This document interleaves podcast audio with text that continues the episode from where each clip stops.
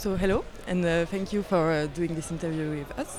Um, so my first question would be, um, what uh, what was the inspiration for your movie? The inspiration. Uh, well, the inspiration came from this uh, true story. Uh, a friend, uh, journalist, gave me this interview he had done with this with this guy, and basically all the main elements that you see in the film happened also in this uh, in this true life event. So that that was where basically it started to grow.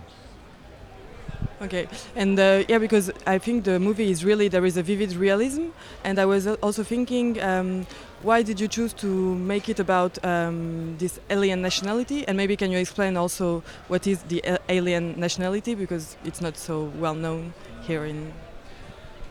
Um, no, I mean, the this guy being uh, this uh, non-citizen with this alien passport. I mean, it was also one of the kind of uh, trigger moments for me to actually make this film because it was also in this true story. And uh, it, it, it's- basically this group of people, which is a Soviet legacy. Uh, in Soviet times, there was like many workers brought from, from Russia and, and, and other kind of Far East uh, countries to build factories and, and, and so on. And when the Soviet Union collapsed, these people stayed in Latvia. But they didn't know the language, they lived in their own social bubble. Basically, they didn't communicate, more or less, you know, with, with, with brutally speaking. Of course, they communicate, but, but kind of culturally, there's very little communication. And, and it's, it's, it's, a, it's a problem that has went too far in a way, in my opinion, because it could have been solved in early 90s, mid 90s, you know, when the country was still kind of uh, developing as a, as a modern kind of Western uh, uh, when uh, the country was developing as a modern Western uh, country, but it was it was it was this group was manipulated more or less by by politicians. You know, it was manipulated by nationalists. It was manipulated kind of for what now is like this uh, this uh, authoritarian Putin propaganda ma- machine. You know, it's it's it's it's and at the end of the day, all it does is divide the society. So for me, it's really important to raise this subject and to. Uh, of course, the train has left, and we can't solve it now in one day or in one year or probably or not in ten years. But at least we have to start thinking about that. This has to be somehow solved. Yeah, because uh, so being also um, this uh, leads me to another question. Being so Latvian and, and French, uh, I I don't know many movies in Latvia that are so political, and I think it's uh, really something uh, really rare, and I think it's really great. But how was the welcome in Latvia? How was the how was it to build this movie in Latvia? Was it hard? Was it uh, how how how did it go? Well, actually, my previous film, Modris, it was also political. It came out in You're the only one that's political in Latvia. Probably, yeah. No, no. There's there's few more, but but but in 2014 I released this film which was uh, which was talking about this teenager problem and that you know the the uh, and the Ju- the the court systems how they were mistreating people and and and. Uh, I mean, this film, this film in Latvia, it actually happened quite fast. Uh, we, we, we, we, received support uh, for it, uh, but uh, the hardest moment actually was uh, to get support from uh, from Western Europe, because in many cases there was like unwillingness to talk about this subject and and and and did it really happen like that and so on. I felt that from from our side it went really kind of okay. Let's do this. It's important subject. We have to tell, but it was harder from the other side. Let's say. So I'm very happy that Belgium really you know came in. They said yes, we support this project. We have great uh, co-producer from Belgium. And uh, and uh, Lithuania came in also, you know, as, as a partner, and, and finally also CNC from France came in for the post production. So so it, it has happened somehow, but it, it didn't come easy. Let's say the beginning was somehow okay. Yes, it's it's going, but then at one point it was a danger if this project we, if we can actually shoot it or not. You know, because uh, most of the action happens in Belgium, and uh, industry-wise, if we're speaking, like uh, the costs of filming in Belgium is three four times more than in Latvia. You know, so and we and, and the Latvian uh, film budget capacity is not so big, you know. So it was uh, at one point it was a big question. And so, yeah, a, a part of this, that subject, there is also the subject of this very complex relationship that happens between your character Oleg and um, Andrei. And uh, I was wondering, how did you work on this, that aspect with uh, with your co-actor, but also yourself? How did you put yourself in this position of a man that's that becomes a slave, actually? It's, you know, it's, it, it's hard to say. I, I mean, some, when you ask a baker how does he bake it, bre- bakes, how does he bake a bread? So you know, it's like, I think it's the same question. Like, it's our job, and we do it. Yeah, sure, maybe in an indivi- individual way, but still, it's. It, this is just how it works. Like you read the script. If the script is good, if you understand the character, so you can uh, uh, basically this is the most i think the main main part like i really it was enough for me reading the script to, to understand this guy because it's not you see it's maybe maybe maybe it was good casting by Juris I don't know. Maybe I had I have something inside uh, myself. I maybe I have something similar. I understand perfectly well this uh, alien what's what is to be an alien? Because and it for me it wasn't matter that didn't matter like it is russian or latvian or whatever. Like i can be i can be i can feel alien here now sitting here beside you. So it's, it's like it's a normal thing i think almost every person every man or woman like feels this kind feel feels this way sometimes. And and uh, I really I don't really understand the, the question because it's not so difficult. Like I think all of us in a certain period of time we've, we've been bullied or been I don't know like you know being it's it works like this. You are in the room alone, it's one feeling. When someone comes in the room and for example you at once you feel he's, he's stronger than you or not, and it it changes something inside you. Just clicks something, and it's and David did a great job being this uh, uh, unpredictable, aggressive like trigger who like just walking around and you never know what will happen. And so it was a pleasure work, working with him. Thank you. And um, there is um, also in the way you, you you shoot your movie and the way that the character is always in the center and and sometimes also very um, put in high. Uh, that's um, very interesting because um, and the camera also that is moving so fast all the time and the, the, the spectator feels also imprisoned in prison as well and did you want to make us feel like that make us feel like Oleg and why did you want to to put us in his shoes Because I wanted you to have a great experience.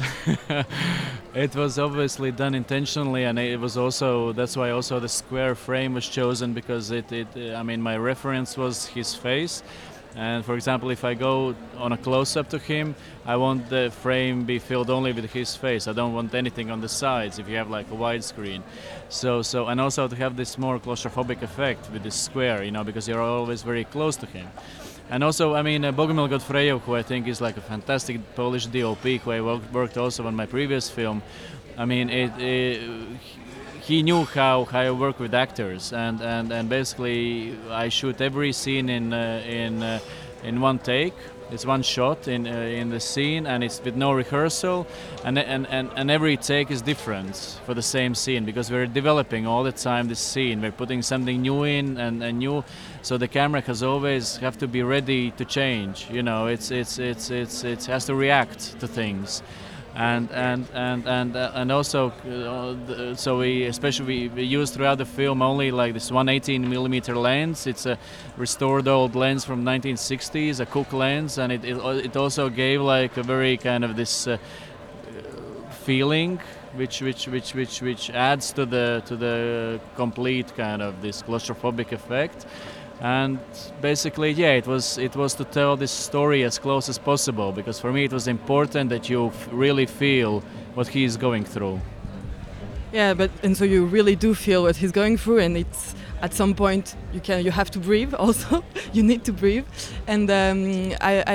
it reminded me also of some kind of truth cinema, you know, the cinema of the truth. And I was uh, wondering if if you had any references also from this French cinema from the 50s, maybe, or other references that that's come maybe from the documentary also because it, it has some kind of effect that could be documentary even though it's not of course but No, that's that's where I grew up. Uh, I grew up with uh, with loving uh, the new wave uh, movements. You know, Italians in the 50s, French in the 60s, and Americans in the 70s. You know, because that was the moment when cinema was changing in these countries, when filmmakers took real people, they took the cameras out of the studios, they went on the street, they filmed uh, filmed uh, real life events. You know, and it, it's it's it's it's cinema which I really love. You know, and. And uh, one of my biggest inspirations was like really early works of Scorsese, who in like uh, end of 60s, beginning of 70s, who was was really uh, showing uh, personal stories, like who's like knocking at my door, and then the sequel, Mean Streets. You know, it's it's it's like it's like it's it's where my cin- cinema language is coming from. You know, so so it's it's it's absolutely that. It's uh, I I love kind of this um, true cinema. I call it true cinema because it's not. I don't think it's faking anything, you know. And and uh, so also these days, you know, Dardenne brothers and Ken Loach, you know, they're they're doing fantastic job for for telling these real life stories, which I think are crucial to to tell. And um, my last question would be about the ending that I won't spoil, but um, because um, well. Uh, another uh, so, another time being also Latvian, I know that religion is not exactly uh, uh, perceived the same way as in France, but uh, the, the, the religion seems to be very very important. And I was wondering, why, what did you want to say with this um, religion? Well, it's important to understand that it's not a story where uh, religion saves a man.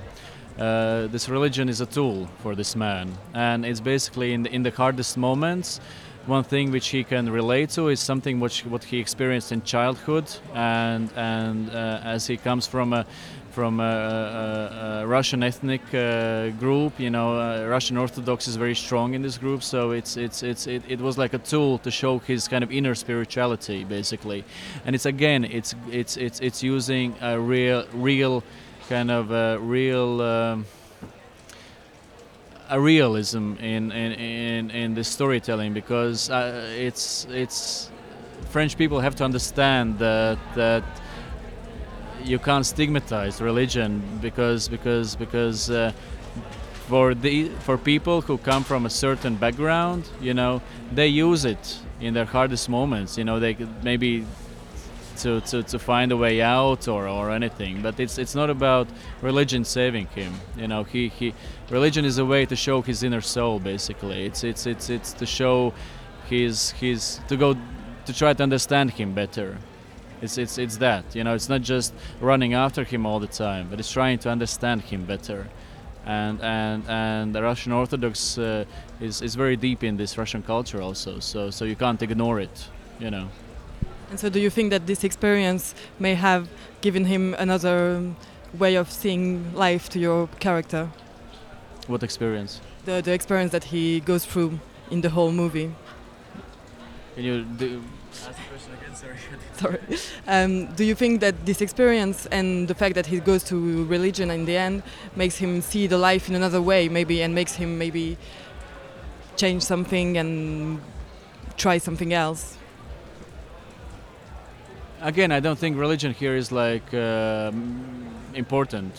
I think it's it's his journey through all of this, and of course, the experience what what he has gone through has made him a different man, you know. And uh, and and and there's one point where where he doesn't allow any any more be to be exploited, you know. And uh, it's, it's it's about this. It's about a man standing up for himself. You know, it's kind of a process of initiation in a way you know that, that that he needs to define where is the limit and and and, and okay now it stops you know so it's full of hope yeah and um, there is uh, also a thing that I really liked at one point. It was that because he's a butcher, and uh, the Oleg is a butcher, and uh, at some point Andrei says, "Well, you're just a piece of meat."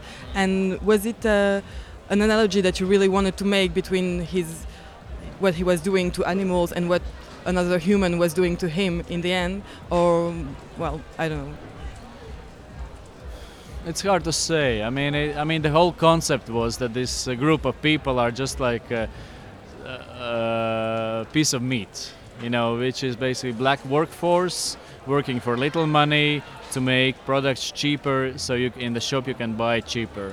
You know, so so I consider it as as, as not uh, not really uh, trying to understand a human being, not to kind of uh, try to be sensible towards him, to respect a human being. It's but it's like using him like piece of meat, you know. So I think this goes throughout the film.